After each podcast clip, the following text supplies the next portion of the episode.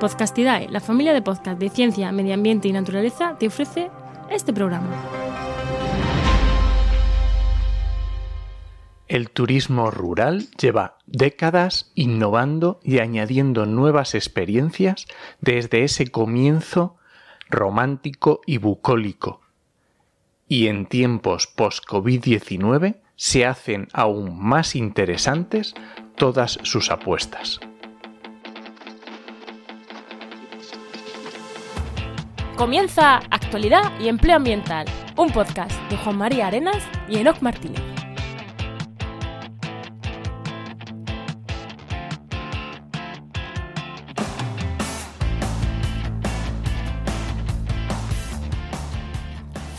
Pues hoy seguimos con el calor, seguimos con los especiales de turismo de agosto de 2020. Soy Juan María Arenas. Y yo, Enoc Martínez. Y ya sabéis que este programa cuenta con el patrocinio de GeoInnova, la Asociación de Profesionales del Territorio y del Medio Ambiente. En el programa de hoy hablamos de turismo rural y astroturismo, con mi gallo incorporado. Espero que sea el único del programa. ¿Qué tal? Y astroturismo, pero el astroturismo no hace falta ver gallos ni nada, ¿no? ahora, ahora nos ponemos y explicamos un poco de qué va. bueno, que damos pase al invitado, ¿no? Venga, anda, pásalo. No a malearnos más en estos especiales de verano. Pues hoy tenemos de invitado para hablar de turismo rural y astroturismo a Carlos Fernández Hernández, que es profesor del área de Economía Aplicada de la Universidad de La Laguna, doctor en Economía y director de la Cátedra de Agroturismo y Enoturismo de Canarias. Buenas, Carlos, ¿qué tal? Hola, muy buenas. Con mucho calor también. Muy bien, muy buenas, Carlos. Muy buenas, Hirok. ¿Qué tal? Estos programas están siendo grabados, o sea, cuando lo estás escuchando, pero cuando estamos grabando ya es julio y ya hace calor, ¿eh? aunque no sea agosto, ya hace calor. En julio hace calor también. ¿Qué nos hemos dejado de tu presentación, Carlos? Eh, algo así que digas que nos hayamos dejado de tu presentación y que digas, hay que resaltar que no sé qué. No, esto es todo. Eh, los dos aspectos son importantes. Eh, el turismo rural vuelve a estar de actualidad. El astroturismo es una, es una referencia emergente y, sobre todo, que está basado en la innovación. Uno, de los futuros post-coronavirus son los productos híbridos. Pues, pues ah, ahí, ahí, es donde, ahí es donde, donde vamos a entrar. Vamos a dejar a la gente con las ganas de, de este producto híbrido eh, turismo rural, agroturismo. Y si la presentación tuya ha sido fidedigna, eh, pues vamos a pasar a la siguiente sección, a la sección de empleo, a preguntarte, ya, ya saben nuestros oyentes qué, y después entramos con el tema.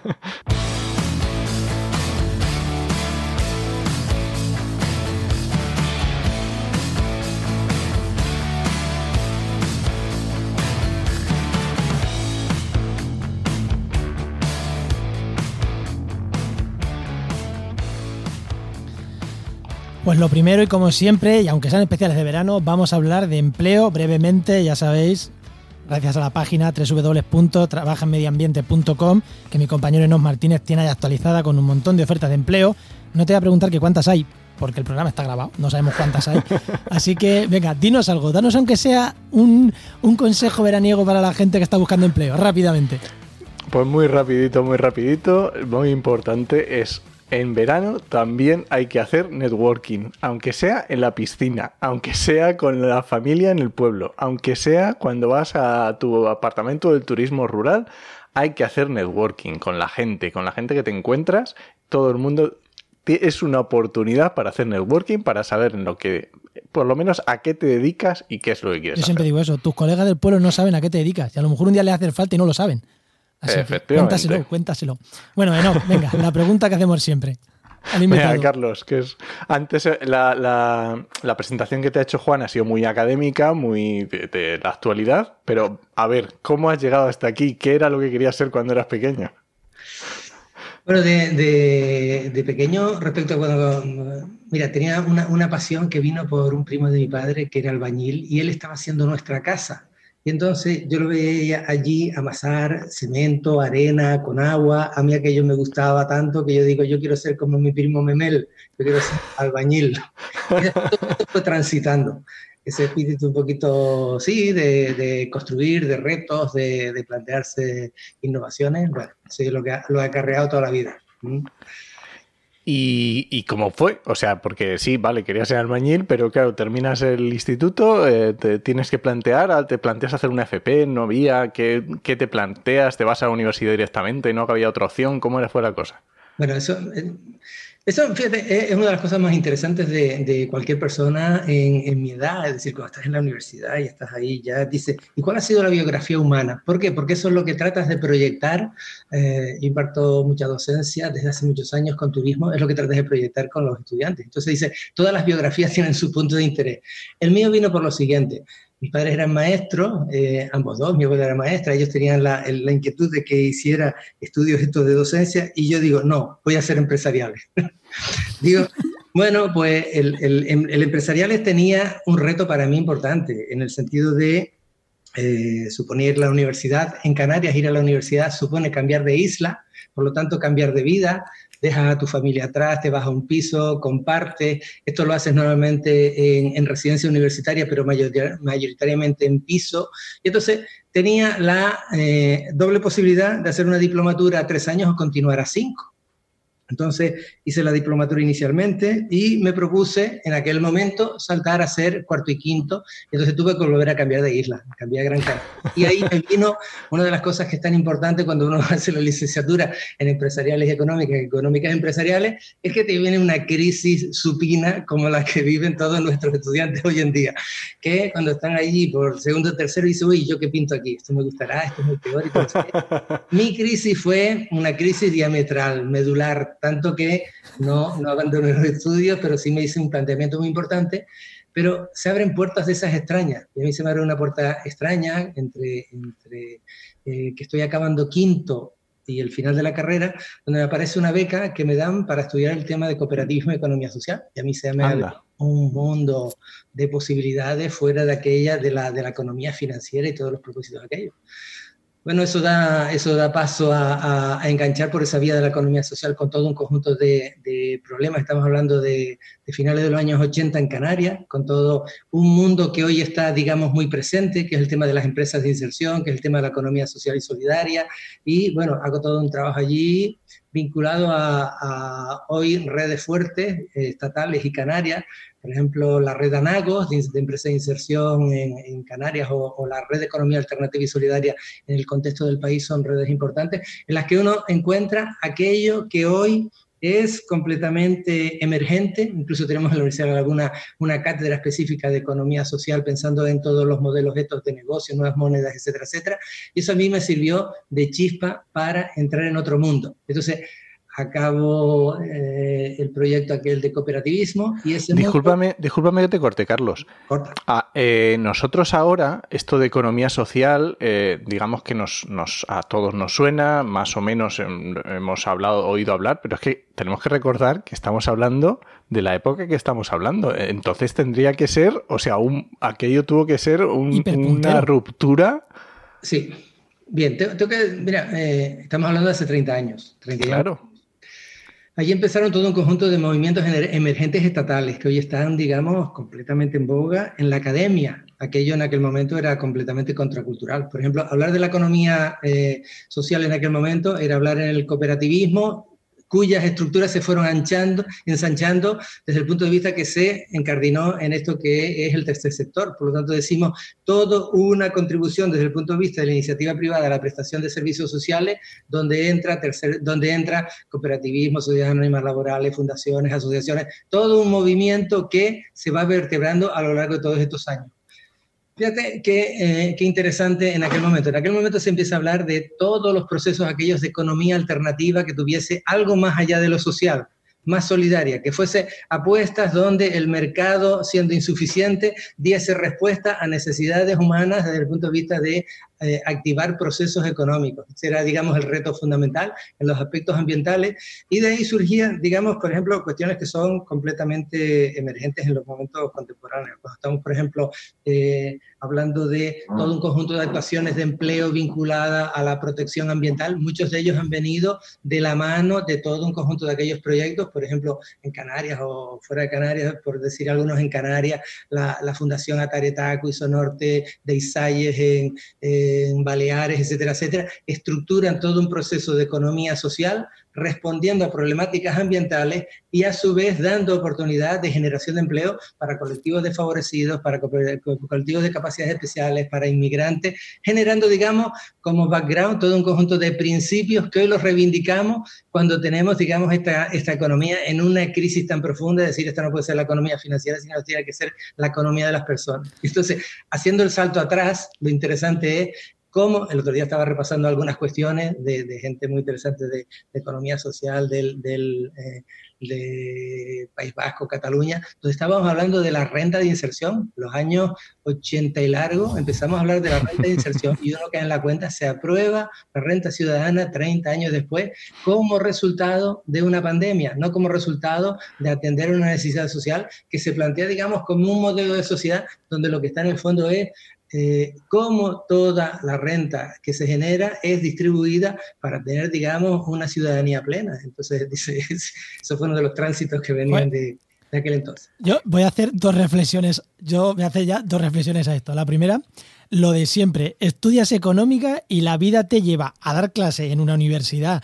de economía cuando te sales completamente del mundo, del mundo formal, del camino lineal, lo que decimos siempre si no te sales del camino lineal, mm, al final no llegas a sitios inesperados y que realmente te gusten. Lo decimos siempre. Estudia biología, ambientales, económicas, cualquiera. Pero es que la segunda es que te tienes que venir a otro programa a, profundizar en estos temas, porque me parecen apasionantes. esto, eh, es, mucha verdad. Dice, uno lo que tiene con una carrera, la carrera da lo mismo. Es decir, la, carrera es eh, esa pasta que más se te pega.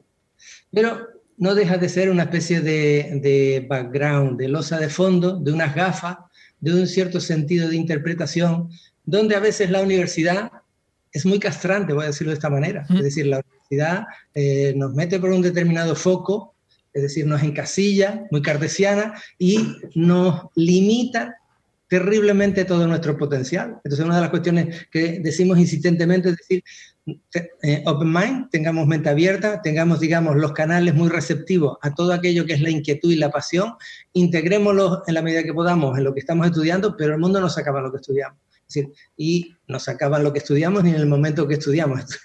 Seguimos estudiando para toda la vida. ¿Por qué? Porque los vuelcos esos son terriblemente positivos. Es decir, cuando estás ante el reto de decir, y ahora he terminado una carrera, ¿qué? O ahora se me ha acabado el empleo, ¿y qué? O ahora la empresa, por las razones que fuera, transitó a otra cosa, ¿y qué? Ahora ha cambiado el mundo radicalmente, ¿y qué? Entonces dice, no, ahora toca la hora la verdad. Y entonces hay un proceso de resurgir interno, de de repensar y donde todo un conjunto de, elementos, eso, la carrera, tus visiones, tus lecturas, tus pasiones, aparecen para mezclarse de una forma generalmente muy sorprendente. Esa Totalmente cierto, totalmente de acuerdo. Qué bueno. ¿Ves? ¿No? Cuando un profesor le pregunta, pues te contesta. No solo que quería ser de mayor, sino que te da una masterclass de 10 minutos. Genial. Así que vamos a entrar a lo que íbamos a hablar, aunque yo, yo ya, el programa ya ha tenido interés para mí, aunque no, aunque cortar aquí. Déjame, deja que me acabe una cosa, ya que es un podcast. A los alumnos, les repito, a los alumnos y alumnas, queridos alumnos y alumnas, siempre les repito una cosa. Uno en la vida hace muchas vidas. La vida son muchas vidas. Y son muchas vidas en todos los sentidos. Es decir, uno tiene un itinerario vital, pero tiene un itinerario, vital con una intensidad emocional, con una científica, con una profesional, y eso va cambiando. Y se cierran libros, se abren libros, se cierran libros, se abren libros. Y eso es lo verdaderamente interesante.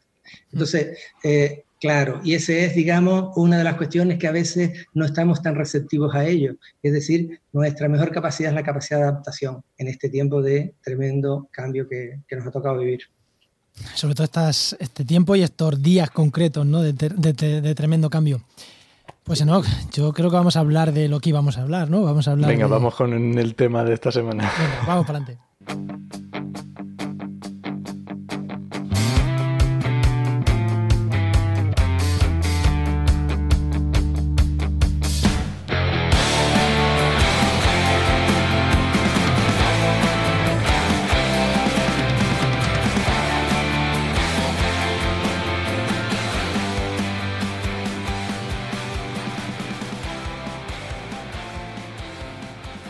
Los proveedores de servicios turísticos se están viendo obligados a integrar de la manera más natural posible muchos aspectos relacionados con la práctica científica de la salud en las experiencias que diseñan.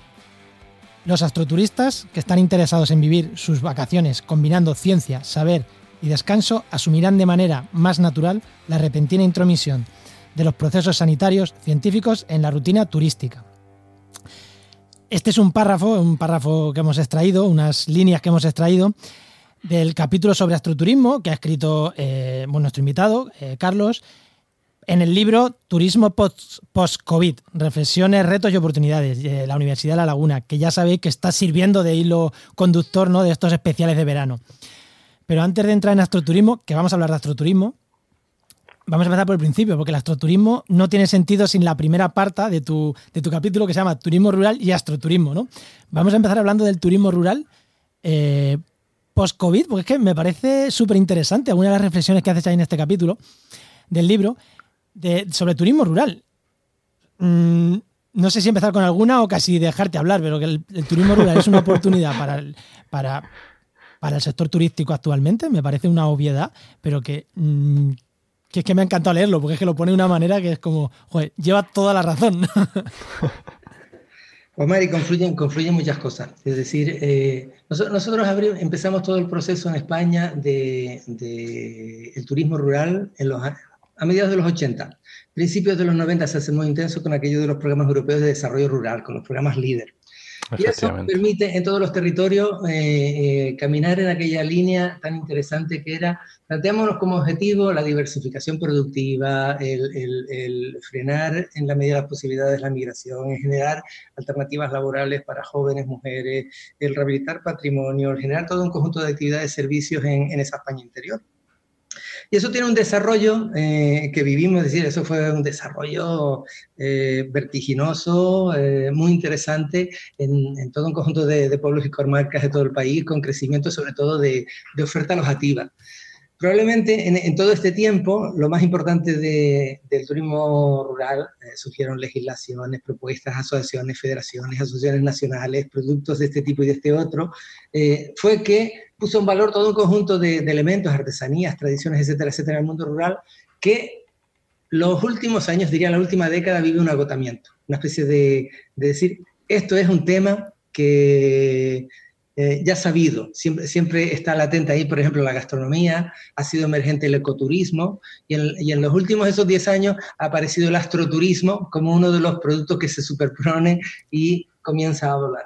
¿Y qué ocurre, qué ocurre eh, curiosamente con el, con el turismo rural en el momento del coronavirus? Que la gente dice, uy, yo quiero distanciamiento, uy, yo quiero naturaleza, uy, yo quiero controlar mi unidad espacial, ya sea casa, habitáculo, entorno, actividades que realizo, y por lo tanto, todas las miradas conducen al, al mundo rural. Entonces, eh, ese mundo rural también tiene muchos matices, ¿no? Eh, muchos matices en el sentido de estamos por la cultura rural, pero está basado sobre todo en una forma de experiencia donde yo pueda vivir autónomamente porque lo que tengo sobre todo es una pérdida de confianza con la, con la salud, con, con todos los procesos que se aseguran y pienso que ahí lo controlo de una, de una forma interesante. Entonces, nos pone en el centro una cuestión de decir, sí, claro que esto conlleva una eh, reconversión muy importante de estos productos. Entonces, aquí vienen varias cuestiones, varias reflexiones. Dice, el turismo rural por el camino nos olvidamos de que fue no paredes, no alojamientos, fueron experiencias muy ricas y muy poderosas en el medio rural.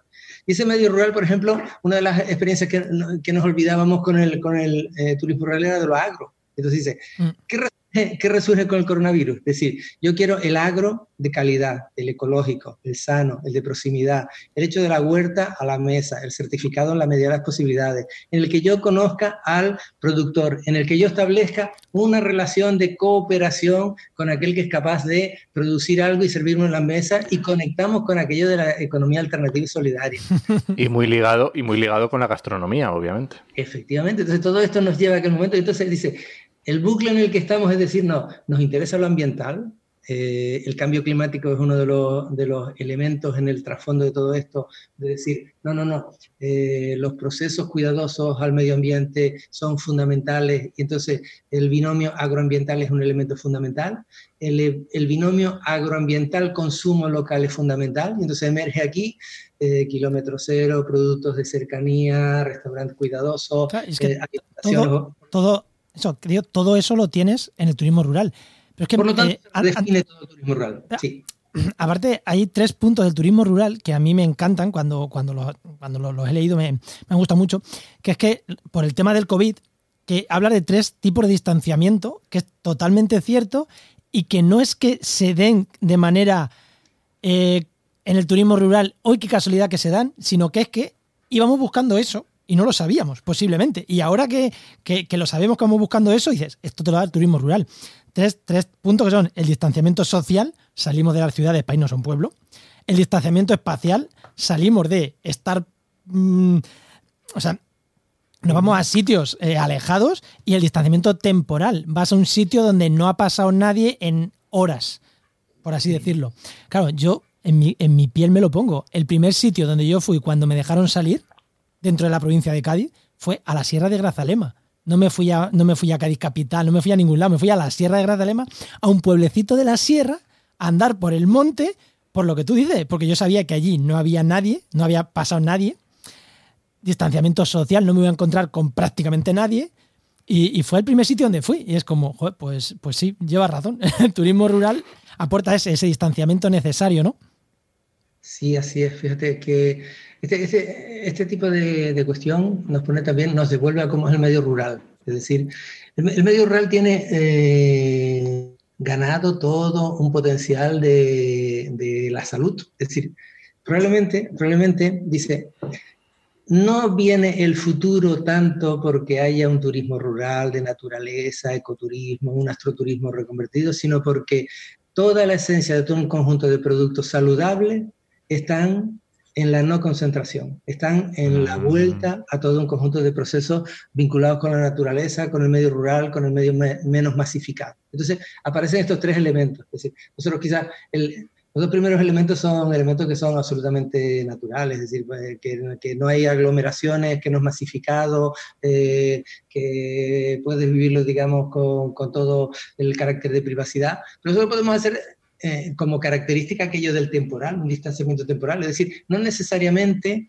estamos Estamos en Canarias, está, por ejemplo, resort canarios de hoteles de 1.200 habitaciones, 2.400 personas. Por lo tanto, dice, no, que entra en una habitación y sale el cliente, entra al otro. No, no. Nosotros, entonces, el turismo rural, en ese sentido, dice, no, podemos distanciar esto, podemos tener 48 horas por medio perfectamente, hay que tener cuidados adicionales, porque no es solo el turista que viene al que hay que cuidar, es el residente que está al que hay que cuidar, es el prestador de servicios de pueblos que son mayores a los que hay que cuidar. Y por lo tanto, entra, digamos, también una, una dinámica de solidaridad y de comprender este medio de una forma distinta. Entonces, eso se pone en valor y entonces la cuestión fundamental es decir, todo este conjunto de eh, forma de relación con el medio, cuidado con la naturaleza, productos agroalimentarios de calidad, actividades que no sean lesivas basadas en el turismo responsable, tienen todo un soporte de lo que es, digamos, bienestar personal. Y entonces dice, yo estoy ante paisajes terapéuticos, estoy, por ejemplo, ante actividades que no son estresantes, estoy ante modalidades slow, estoy ante alimentación eh, saludable. Por lo tanto, dice, eh, mucho de esto ha venido para quedarse en el futuro. Y entonces, el gran proceso del turismo rural es cómo reinventar alineándose con esto, porque uno de los problemas que hemos tenido en nuestro país es que nos habíamos preocupado mucho del crecimiento cuantitativo del número de plazas con modalidades alojativas, viviendas vacacionales, viviendas turísticas, etcétera, etcétera. Un poquito, voy a decirlo así, pervirtiendo lo que es la naturaleza de lo que es la experiencia que vamos a tener en un medio concreto. Hoy me preocupa, en este mes de agosto, me preocupa, por ejemplo, decir que nos vayamos a pueblo que nos vayamos a pueblos y que los pueblos se hayan convertido en un gran concentrado de población de 200 personas en un verano cuando hay 20 en invierno. He leído, he leído un tuit, antes de justo estar hablando con, vosotros, eh, que decía, me han pedido por una casa en Asturias por cinco días 3.000 euros. He tenido que revisar el correo para ver que, si era real. Eh, no, no era mío, era un tuit que ponía alguien por ahí, ¿no? En redes. Claro, es lo que estás diciendo. Igual hay una masificación del, turismo rural y se convierte en, en irte de turismo al pueblo, que no es lo mismo, ¿no? No es lo mismo que lo que estás, lo que estás queriendo decir. Sí, Así, así es. Es decir, también también hay digamos, una, una reacción lógica. Es decir, la reacción en, la, en, la, en, el intento de recuperar confianza, dice, ¿dónde me voy? No, me voy, viajo en el país, viajo autónomamente. Viajar autónomamente es en mi vehículo personal, no estoy tomándome un avión, no estoy tomándome un transporte colectivo. Dice, ¿dónde me voy? A lo conocido de siempre, pero es que a lo conocido de siempre nos vamos a ir todos. Entonces, cuidado que, eh, por lo tanto, digamos, una, una, una prevención en este tipo de, sentido, pero el turismo rural se puede prestar, digamos, a tener, digamos, esas experiencias, porque yo creo que llegamos con una nueva conciencia adicional. Después del coronavirus, o en este trance que tenemos de nueva normalidad, eh, llegamos a los pueblos de los abuelos, nos vamos a los pueblos de los abuelos, nos vamos a los pueblos de, nuestro, de nuestros ancestros. Entonces decimos, oiga, ¿y qué ha pasado con nuestros viejitos que se nos han muerto en todo este proceso de coronavirus? Y entonces vamos con una nueva conciencia, es decir, esto hay que respetarlo, hay que rescatarlo, hay que protegerlo, hay que convertirlo en un cierto valor y ahí se están viendo temas muy interesantes. Esto venía también eh, con anterioridad, esto conecta completamente con el aspecto de la España vaciada, es decir, mm. cómo se hace, digamos, todo un proceso de reconstrucción de espacios que son completamente vitales. Es que justamente, Carlos, te quería preguntar por esto, y es que eh, eh, el despoblamiento a lo mejor podemos tornarle, darle la vuelta y verlo como una oportunidad y sacarle un extra, un algo diferente. Eh, sin duda que sí, sin duda que sí. Fíjense, eh, de las épocas de desarrollo rural, el reto fundamental era el, mitigar o, intentar frenar todo aquel proceso migratorio que tenía el medio rural. Eh, 30 años después, 30 años después, uno dice, evidentemente no, Evidentemente no ha sido así. Pero tiene sus lógicas, es decir, las lógicas de, lo que son las grandes metrópolis, de lo que es la concentración de poblaciones humanas, de lo que es la globalización y los desplazamientos humanos en, términos incluso de, de, países, dice, no, no, es que esto no es una dinámica propia de España, de Europa, esto es una dinámica mundial del despoblamiento de zonas rurales. Entonces, la vuelta atrás significa decir, no, no, el, coronavirus, el COVID, supone decirnos, hay que pensar con mucha más conciencia nuestros estilos de vida, nuestras, nuestras decisiones de dónde desarrollamos los procesos vitales, las oportunidades donde a lo mejor con menos renta tenemos más calidad de vida, más bienestar, más servicio humano, porque uno, de los conceptos que están en la, base, en la base de esto es decir, nos preocuparíamos si perdemos una infraestructura. Uno piensa en el cambio climático, que te venga aquí, te lleven unas playas, unos puertos y no sé qué. Dice, pero lo que está en riesgo es toda nuestra infraestructura natural, nuestro capital natural. Es mm. decir, pasa con nuestros bosques si se incendian? ¿Qué pasa con, con, los servicios ecosistémicos que tienen este tipo de cuestiones si, si, se deterioran por las cuestiones del cambio climático? Entonces dice, tengamos en cuenta que hacer poblamientos racionales, devolviendo, protegiendo, eh, gestionando adecuadamente la silvicultura, forma parte de una de las características fundamentales de nuestro futuro inmediato. ¿Mm? Inmediato. Sí, sí, sin duda. Eh, yo quería hacer otra reflexión. Eh, una pregunta te quería hacer, pero casi que ya hilamos con el tema del astroturismo, que no lo hemos tocado todavía. Eh, me resulta curioso que para hablar de turismo rural tengamos a alguien de Canarias, que parece que desde la península y desde la península y desde el mundo en general pensamos en Canarias como mm, resort de 1500 plazas donde meterse. pero evidentemente no es así y me encanta que no sea así, romper un poquito ese, ese mito. Pero es que además Canarias, hablando de turismo rural, tiene, porque tiene, no es solo los resorts estos de 1.500 personas, pero es que además vamos a meter otro tema aquí que es el astroturismo y uno de los mejores sitios para hacer astroturismos del mundo posiblemente esté en Canarias. Aunque, aunque astroturismo se puede hacer en todos los sitios. O sea, para ver, para hacer astroturismo igual no nos tenemos que ir a Canarias, que en, en, Albacete hay sitios muy despoblados también, que también que no hay contaminación lumínica y también se ve muy bien el cielo. Sí, ese es el principio. Yo, diría, eh, Juan María, que ese es el principio. El principio es la cultura del cielo. Es decir, es una cultura ancestral. La tenían nuestros abuelos, bueno, viene desde, desde 8.000 años, los egipcios, no sé cuánto. Entonces, y esa cultura la teníamos todos. Es decir, ¿Qué ocurre? Que en, sitios distintos esto evolucionó de formas distintas, es decir, aquellos que tienen menos condiciones por razones de altitud, por razones de climatología, de nubosidad, de inviernos pues, complicados, lo tienen de una forma distinta, pero evidentemente el potencial de disfrutar de los cielos nocturnos, de, la, de hacer cultura con los cielos nocturnos, es un patrimonio universal, es un patrimonio de todo.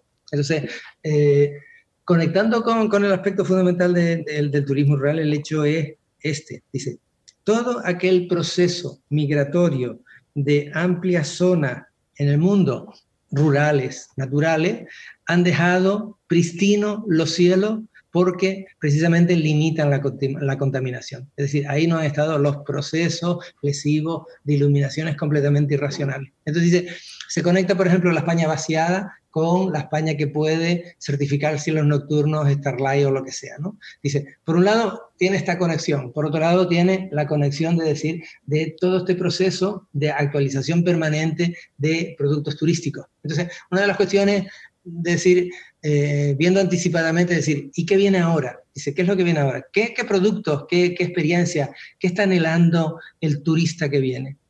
Eh, más conciencia, más responsable, más mindful, más transformador, más elementos exóticos, más viajes de corto o de larga distancia. Entonces, ahí aparecen, digamos, todo un conjunto de, de elementos muy interesantes. Entonces, conecta claramente con el astroturismo. El astroturismo representa, dice, una, una mirada hacia el cielo desde el punto de vista cultural. Hay espacios, digamos, un poquito especiales que por las razones de climatología, altitud, eh, estos sitios de excelencia para la observación permiten no solo disfrutar y contemplar del cielo, sino ponerle como base ciencia. Esto, esto es muy interesante, justo. Eh, justo aquí, te, corto solamente para hacer un hincapié en esto y, para que me lo expliques bien, de estas tres partes que tiene el astroturismo que a mí me parece genial. La parte de ciencia, la parte de cultura social, llamémoslo como queramos, y la parte de servicios ecosistémicos que sí que, por supuesto que el cielo también nos brinda. Efectivamente, es decir, eh, eso sería, digamos, uno de los, uno de los aspectos eh, principales. Dice, eh, pero veámoslo desde cualquier tipo de producto turístico. Es decir, sin un mínimo fundamento científico no podríamos hablar de no turismo, ni de cultura rural, no podríamos hablar de turismo rural, ni de conocimiento científico del cielo, podríamos estar hablando de astronomía. No quiere decir luego que tú no lo noveles, que lo reinventes, que lo redifunda y que lo storytellines un poco. Y entonces aquí viene la otra parte. Dice, la ciencia la convierto en un relato a base de una cultura que yo quiero transmitir. Dice, y juego, en tercer lugar, con una dimensión muy interesante que es la del ocio, pero que no es solo recreativo, sino que puede ser ocio educativo. Entonces, el edutainment. Entonces, ocurre, ocurre una fusión muy interesante de toma de conciencia muy clara en relación a los productos de astroturismo, fundamentalmente para nuestros niños y niñas. Es decir, cuando estoy fascinado viendo un cielo, me estoy haciendo tremendas preguntas. La primera pregunta, papá, mm. mamá, ¿por qué en mi ciudad no puedo ver las estrellas? claro, evidentemente. Y entonces dice, es que eh, en Canarias que tenemos una comunidad científica vinculada a la astrofísica muy interesante, el Instituto de Astrofísica de Canarias, muchos de los investigadores e investigadoras que están allí, sus primeros pasos, igual que las primeras preguntas que usted me hacían del albañil, es que yo una vez mi abuela me contó dónde estaba la constelación de Orión y me dijo que ahí estaban las tres Marías y tal. Entonces dice, ahí empieza, digamos, todo ese proceso, claro. Entonces, el, el mundo que se va creando de experiencias de astroturismo te lleva, por un lado, a generar todo una capacidad de imaginación del futuro para esos niños y jóvenes. Por otro lado, hacerse tremendas preguntas y tremendos interrogantes a los adultos. Es decir, nos está preguntando por nuestro presente y por nuestro futuro. No estamos diciendo que nosotros somos mosquitas chiquititas en un planetita que tenemos maltrecho y que tenemos un universo pleno. Imaginar que el otro día se descubrió un sol que tenía dos exoplanetas a solo cuatro años luz o once años luz, no recuerdo bien. Entonces, eso está ahí a pasado mañana. Entonces, cuando nos estamos haciendo preguntas, oye, ¿estaremos solos en el universo? ¿Cómo vivimos? ¿Cómo nos tratamos? Oiga, ¿cómo vistos desde el universo podemos estarnos aquí dando latigazos entre razas, ideologías, religiosas? No, no tiene sentido. Entonces, vienen las grandes preguntas y eh, todo eso se proyecta, digamos, en experiencia, donde el astroturismo al final, dice, es un gran contenedor de cuestiones muy diversas desde en Canarias, por ejemplo, una de ellas ir, eh, subirte a una de esas magníficas catedrales científicas, el Gran Telescopio de Canarias, con un, con un 32 eh, lentes y un diámetro de 10,4 metros, gigantesco. te tengo que cortar para saludar a los amigos, porque algunos son amigos de, de Coffee Break, que, que, es otro podcast que quien no lo conozca que lo escuche de comunicación científica. Y, y se hace desde ahí, ¿no? Desde el astrofísico de, de Canarias, ¿no? Sí, sí, sí, es, una pasada. sí. Ellos tienen un gran programa de divulgación. Eh, la, yo diría que uno de los grandes referentes de divulgación científica que se hace, se hace con la astrofísica. Y aquí digamos, eh, el Centro de Divulgación del IAC es uno de los elementos fundamentales que se conecta también con todos los temas de astroturismo. Es decir, uno dice, el astroturismo es todo, todo digamos, una, una dimensión de, de multiproducto, de ver el cielo de muchas maneras, de tocar el cielo, de comerte el cielo, de oler el cielo, es decir, mezclado con determinadas eh, productos, de, ver la historia de los antepasados, de ver la historia en Canarias, por ejemplo, de los aborígenes, de ver los procesos que tienen que ver con la arcastronomía, y todo eso se convierte en, un relato, eh, digamos, conmovedor.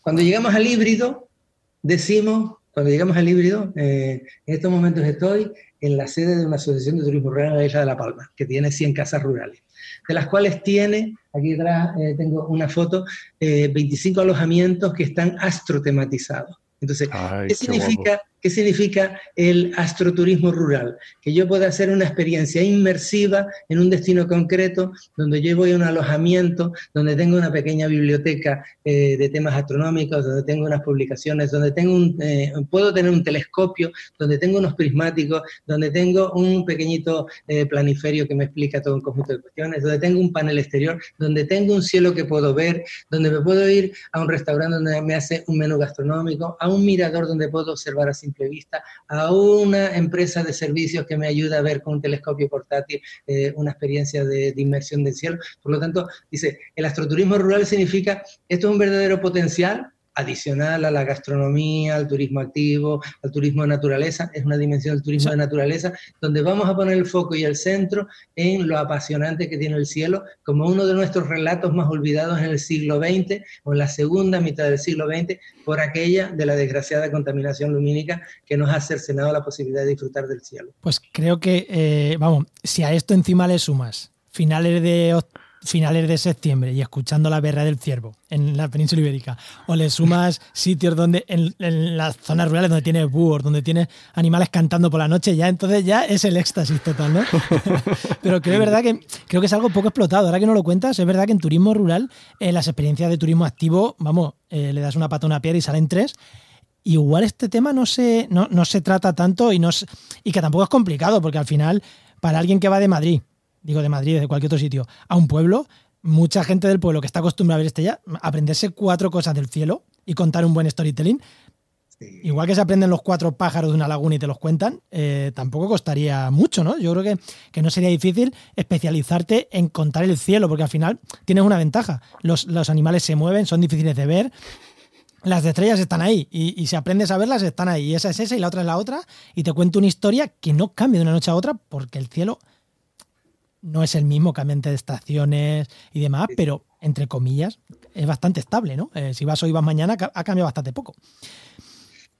Sí, así es. Es una, es una, tremenda oportunidad. Es una tremenda oportunidad que se va haciendo. Eh, mm, en España hay aproximadamente 20 y algo espacios declarados destinos turísticos eh, Starlight. eso te quería preguntar. ¿Qué es esto? Porque lo has pasado de pasada y quería pasar que llevabas una línea argumental y no te quería romper.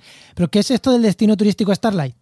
Bueno, cuento, cuento, cuento un poquito la génesis de todo esto. Eh, una, de las preocupaciones importantes es cómo incorporamos la protección del cielo. Todo esto está basado en la protección del cielo, es decir, en protección de la calidad lumínica del cielo para poder observar las estrellas, independientemente de que tenga condiciones más favorables o no desde el punto de vista climatológico. Esto se planteó en una eh, iniciativa eh, auspiciada por, por UNESCO, Organización Mundial de Turismo, se celebró aquí en Canarias eh, declarada iniciativa Starlight. Starlight. Starlight es la declaración de la protección de los cielos nocturnos como un derecho de la humanidad. La asume, la asume UNESCO como uno de los derechos a proteger y la iniciativa la eh, lidera en el sentido de implantación una fundación denominada Fundación Starlight, en la que eh, una de sus líneas de trabajo es certificar la calidad de los cielos nocturnos no solo de los nocturnos, sino también de los sitios y también otro tipo de espacios, alojamientos, parajes, eh, eh, estelarios, eh, etcétera, etcétera. Entonces, la iniciativa Starlight lo que propicia es la, el desarrollo de productos turísticos desde el territorio. Esto implica decir, como base principal nos comprometemos, nos comprometemos en proteger los cielos, tener iluminaciones adecuadas, inteligentes, de, bajas emisiones, eh, que no sean lesivas, eh, tener planes de sensibilización y desarrollo de producto turístico.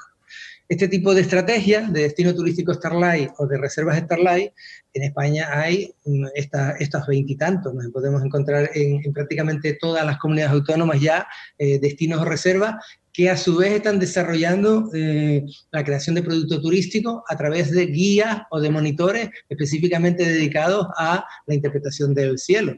Eh, eh, por decir algunos de ellos, eh, Jubero y Sidacos en La Rioja, o Sierra de Gredos, o por ejemplo en, en Extremadura también. ¿no? Eh, eh, Monfragüe, Jaén, bueno, es decir, hay multitud de sitios en los que se van desarrollando productos turísticos donde el relato que antes contaba Juan María está presente, es decir, pequeñas, pequeños profesionales, pequeñas empresas que se han ido organizando para transmitir los relatos del cielo a través de aspectos que son unas veces educativos, a veces que son turísticos de otra manera, atrayendo a un determinado público que se quiera eh, tener como motivo vacacional, o bien exclusivo o bien complementario, el tema del astroturismo en el medio rural. Y esto es, digamos, una cuestión, por ejemplo, le, puedo decir en, el caso de, Canarias, en el caso de La Palma, en el caso de Tenerife, no tenemos alojamientos eh, astrotematizados en los que a lo mejor el 60% de, de su demanda anual es de personas que van pidiendo el telescopio del alojamiento.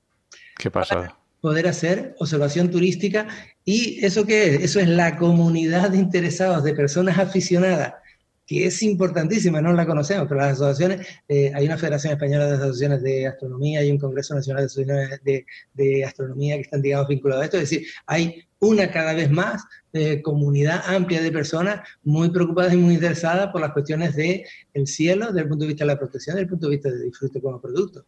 Y simplemente decir una cosa, por ejemplo, en, en Canarias, cuestiones que ya son muy, muy frikis, ¿no? Por ejemplo, producto, el Astromaster, el Astromaster es un producto de astrofotografía eh, liderada por dos o tres personas, Babata Fleshy, eh, alguno más, donde vienen personas de prácticamente todo el mundo gastándose del orden de 4.000 euros en hacer una semana de astrofotografía nocturna. Entonces dice, bueno, ¿cómo es esto? ¿No? Entonces dice, y eso tiene, digamos, la dimensión local, dice, eh, el niño en el contexto familiar donde vivimos una experiencia, o ese, ese conjunto de personas que, que, dicen, oye, me gasto todo lo que tengo mucho más, y esto es así también.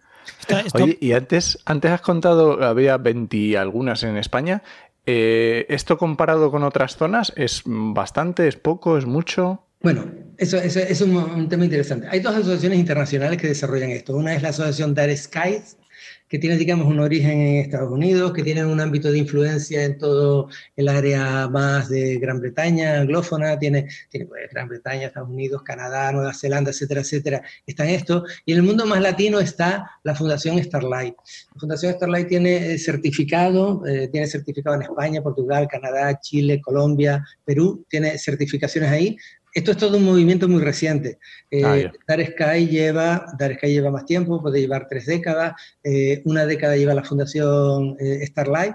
Dice, eh, son las evidencias de un planeta que llegó ya a los límites de muchas cosas. Entonces dice, una, de las cuestiones fundamentales, también todo esto está asociado al cambio climático, al mantenimiento de la biodiversidad, a la cuestión de las emisiones de CO2 que genera todo el proceso industrial que supone unas iluminaciones irracionales. Por lo tanto, en ese nuevo concepto dice, esto de la protección de los cielos y, también el producto que, va asociado a esto, que es el astroturismo, es una cuestión que ha venido para quedarse en el, siglo XXI, seguro que, que, sí. Y ahí, evidentemente, hay, hay cuestiones que son también de, de sitios que son absolutamente excelentes, pero, pero porque son así, Hawái, eh, el norte de Chile, Atacama, Coquimbo, eh, la isla de Palma, Tenerife, que tienen, tiene, digamos, en sus cumbres eh, de los observatorios científicos internacionales más importantes, pero eso no va en menoscabo de toda una infraestructura científica también desarrollada en, mm. en nuestro país, en, muchos, muchos entornos, Calar Alto, eh, Monseque, es decir, hay un sinfín de sitios donde esto se va propiciando y, y responde a algo que vuelvo a, lo de antes, dice, la base de todo esto está el, turismo de salud, el turismo de sentirme bien, el, sentir, el turismo de ser, digamos, de tener una buena conexión con la naturaleza, también con la naturaleza nocturna. El que nosotros no podemos tener, digamos, una, eh, una prevalencia por encima de ninguna especie animal ni especie vegetal, porque somos todos, digamos, tenemos una relación de interdependencia que es lo que pone en evidencia con mayor fuerza, si cabe, el tema del coronavirus. Entonces dice, hay, digamos, líneas que han venido para quedarse en un, contexto de turismo muy comprometido y muy responsable. Hablando de... Eh, hablando de líneas que han venido para quedarse, quiero ya casi estamos terminando, pero quiero hacer una reflexión que, o una pregunta que no la, sí la tratas un poquito en tu capítulo, pero, pero mm, creo que tienes que leerlo, ¿no? Entre líneas, que es la oportunidad de todos estos mm, oportunidades de, turismo basadas en ciencia o que, o que sí, es ciencia, al final otro turismo es ciencia también. Ahora que estamos tan COVID, que estamos escuchando tanta ciencia en la tele, por desgracia, ¿no? Pero estamos escuchando tanta ciencia en la tele, nos hace más permeables a estas eh, experiencias científicas, a que nos entren mejor todas estas experiencias científicas o no? O estamos tan, tan, tan, tan, tan, tan, tan saturados que queremos que nos hablen de la bruja y de la y de, y de la constelación no sé qué y de, y de, y de cuentos maravillosos mirando el cielo, o al revés, o estamos muy concienciados y es buen momento para seguir metiendo ciencia eh, a la sociedad. Es, una muy interesante reflexión a propósito de todo lo que nos está pasando. Eh, dice, mm, a uno le preocupa todo el negacionismo que hay detrás de muchas corrientes. Eh, uno de los negacionismos principales es el de las evidencias científicas. Entonces dice, ¿cómo tenemos una sociedad preparada para los retos que nos vienen? Entonces dice, oye, más pandemias tipo coronavirus o más cambio climático o... Bueno, entonces dice, o, más cuestiones que tienen que ver con aspectos de ciberseguridad, muchas cuestiones de este tipo. Entonces uno dice, eh, respeto, respeto, eh, vamos a incorporar un poquito de, ciencia a todo este proceso. Entonces, eh, este momento en el cual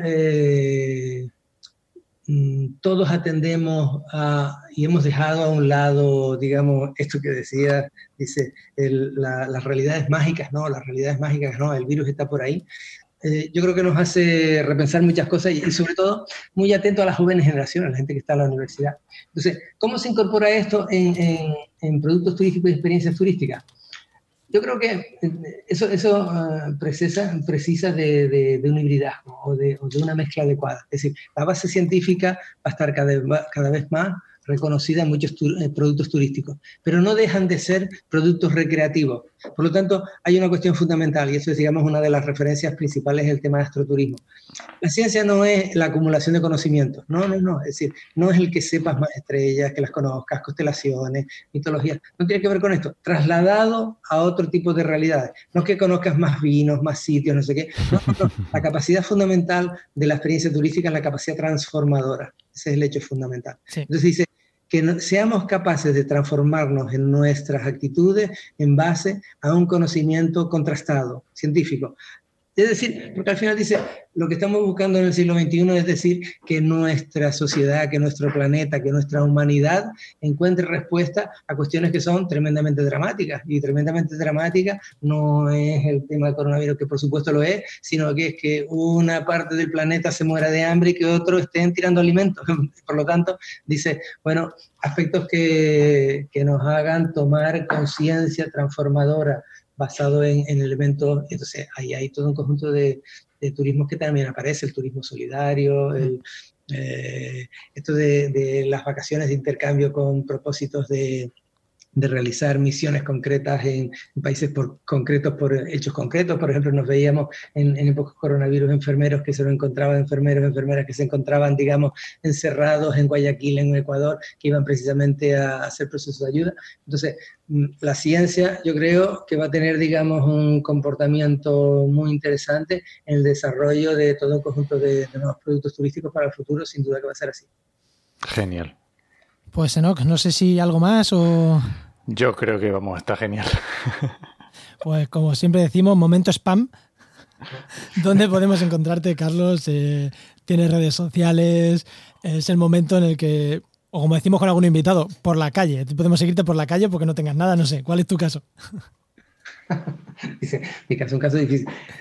Bueno, pueden seguir por, eh, por la cátedra de agroturismo y eneturismo, que tenemos ahí un, uno de los, de los Twitter importantes. Pueden, pueden seguir por LinkedIn, pueden seguir por Twitter. Eh, bueno, son, son varios aspectos, pero fundamentalmente volcado en el, en el mundo universitario, sí.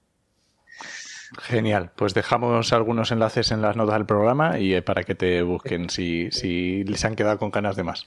Y antes, antes de decirte adiós, que te vamos a decir adiós ya, voy a leer otras tres líneas de, tu, de tu, trabajo que creo que cierran muy bien de todo lo que hemos estado hablando hoy. Eh, el astroturismo se postula como uno de esos tesoros tocados en este momento de búsqueda e identificación de productos turísticos con relativa baja dificultad para adaptarse a las exigencias de salud pública.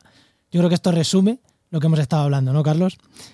Sí, pues así, lo, hace, eso es un resumen. Es decir, eh, esto que insistimos tanto de que todos los procesos saludables tienen que ser trazables en todos los procesos de la eh, cadena de valor. Por ejemplo, estamos viviendo esto, es decir, cómo se van a servir las nuevas comidas en ausencias de buffet.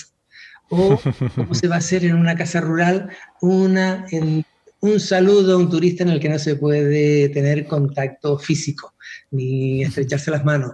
Eh, por lo tanto, hay, hay un tema de un nuevo aprendizaje yo creo que hay un, nuevo modo de relacionarnos los humanos que está detrás de todo esto, que a pesar de las limitaciones, porque nosotros somos seres sociales de contacto físico, tenemos que reinventarnos para hacernos más, más solidarios entre nosotros, eh, con personas que vivimos en proximidad y que podemos disfrutar de oportunidades turísticas, pero también pensando en algo fundamental y es que cada vez más el planeta somos uno, da lo mismo donde estés, en qué parte estés, eh, las vivencias son cada vez más similares y si nos veamos lo que hemos vivido en los últimos meses, da lo mismo que esté en Vietnam, China, un planeta que Francia, España, Colombia, Chile, donde sea. El cielo es el mismo, o muy parecido. pues muchas gracias, Carlos. Muchísimas gracias, Carlos. Muchas gracias a ustedes. Eh, lo, que, lo que queráis, eh, paramos por, por, la universidad, eh, con temas de turismo en, en, estas islas que tienen, digamos, un, todo un abanico de posibilidades extraordinarias en esto que es vuestra hoja de ruta, que es el tema de, del empleo ambiental, en, una categoría que no nos olvidemos, tiene siete reservas de biosfera, cuatro parques nacionales, dos patrimonios de la humanidad, y entonces esto de lo, de lo eco, lo, lo ambiental, como desafío de oportunidad de empleo para prestar servicios, es algo que ofrece Canarias al mundo. Muchas gracias a ustedes. Muchas gracias, Carlos. Muchísimas gracias, Carlos. Hasta la próxima. Chao.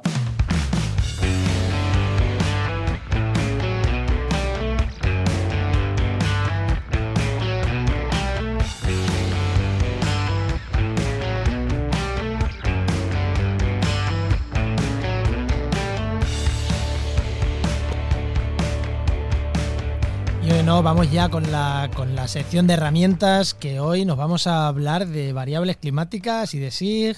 A ver, sitio donde buscar variables y cosas de SIG. ¿A quién, ¿A quién podemos tener? ¿A quién podemos tener, Enoch?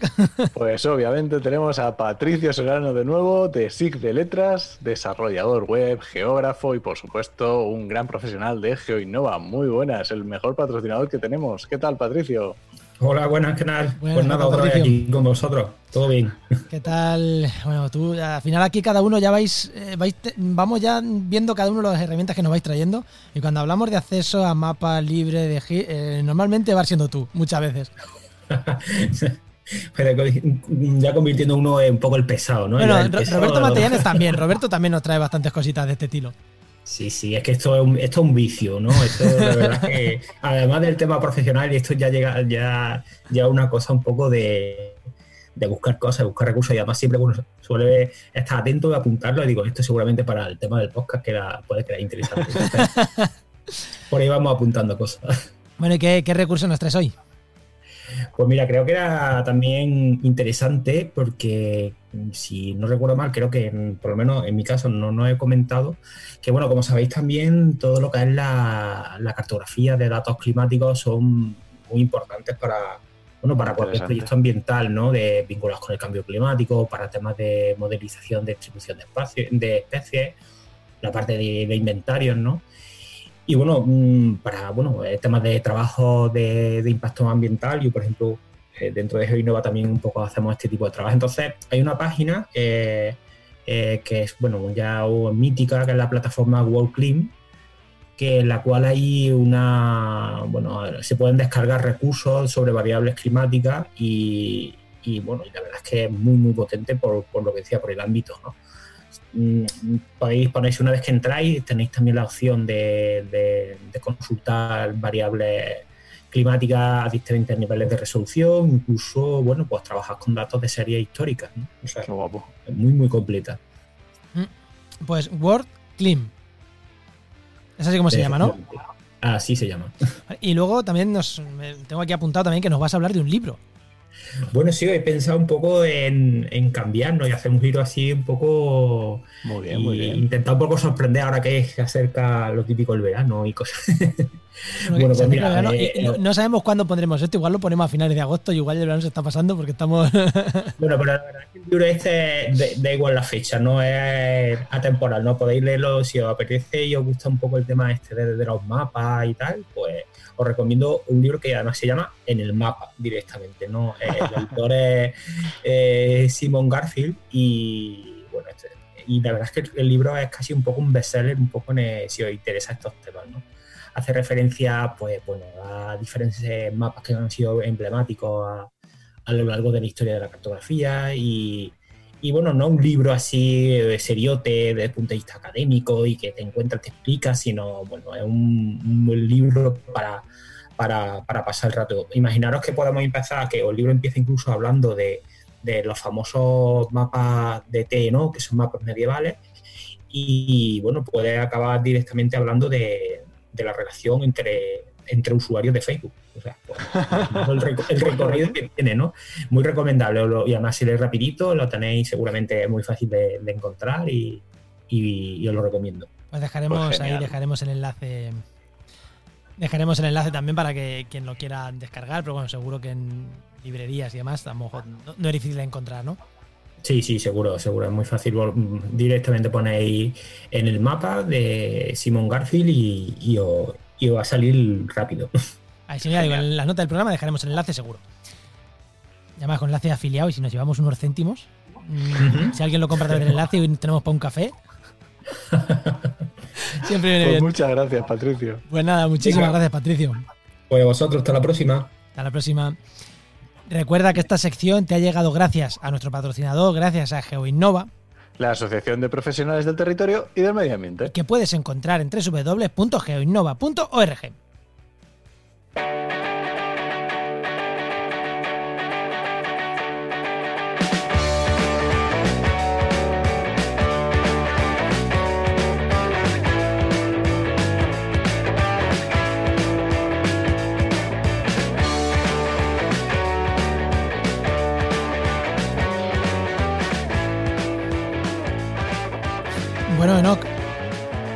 vámonos con el cierre y vámonos a tomarnos algo fresquito, que, yo me estoy aquí muriendo cerrado a cal y canto.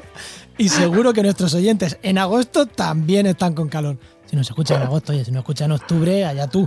Pero por lo menos nosotros y el oyente que nos escuche en tiempo tendrá calor. Así que vamos a tomarnos algo fresquito. Segurísimo, vamos. Pero vamos a cerrar, vamos a cerrar antes. recomendaciones, ¿no? Vámonos a recomendaciones.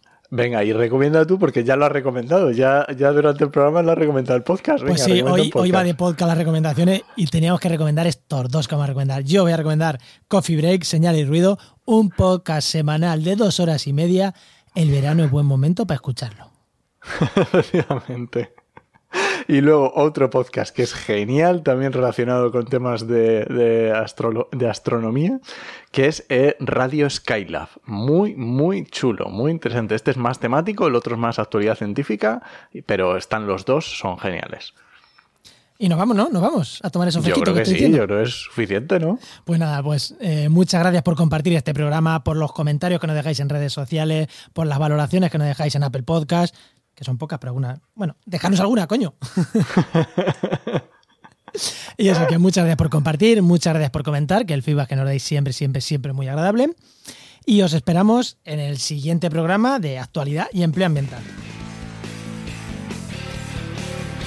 Nos escuchamos. Adiós.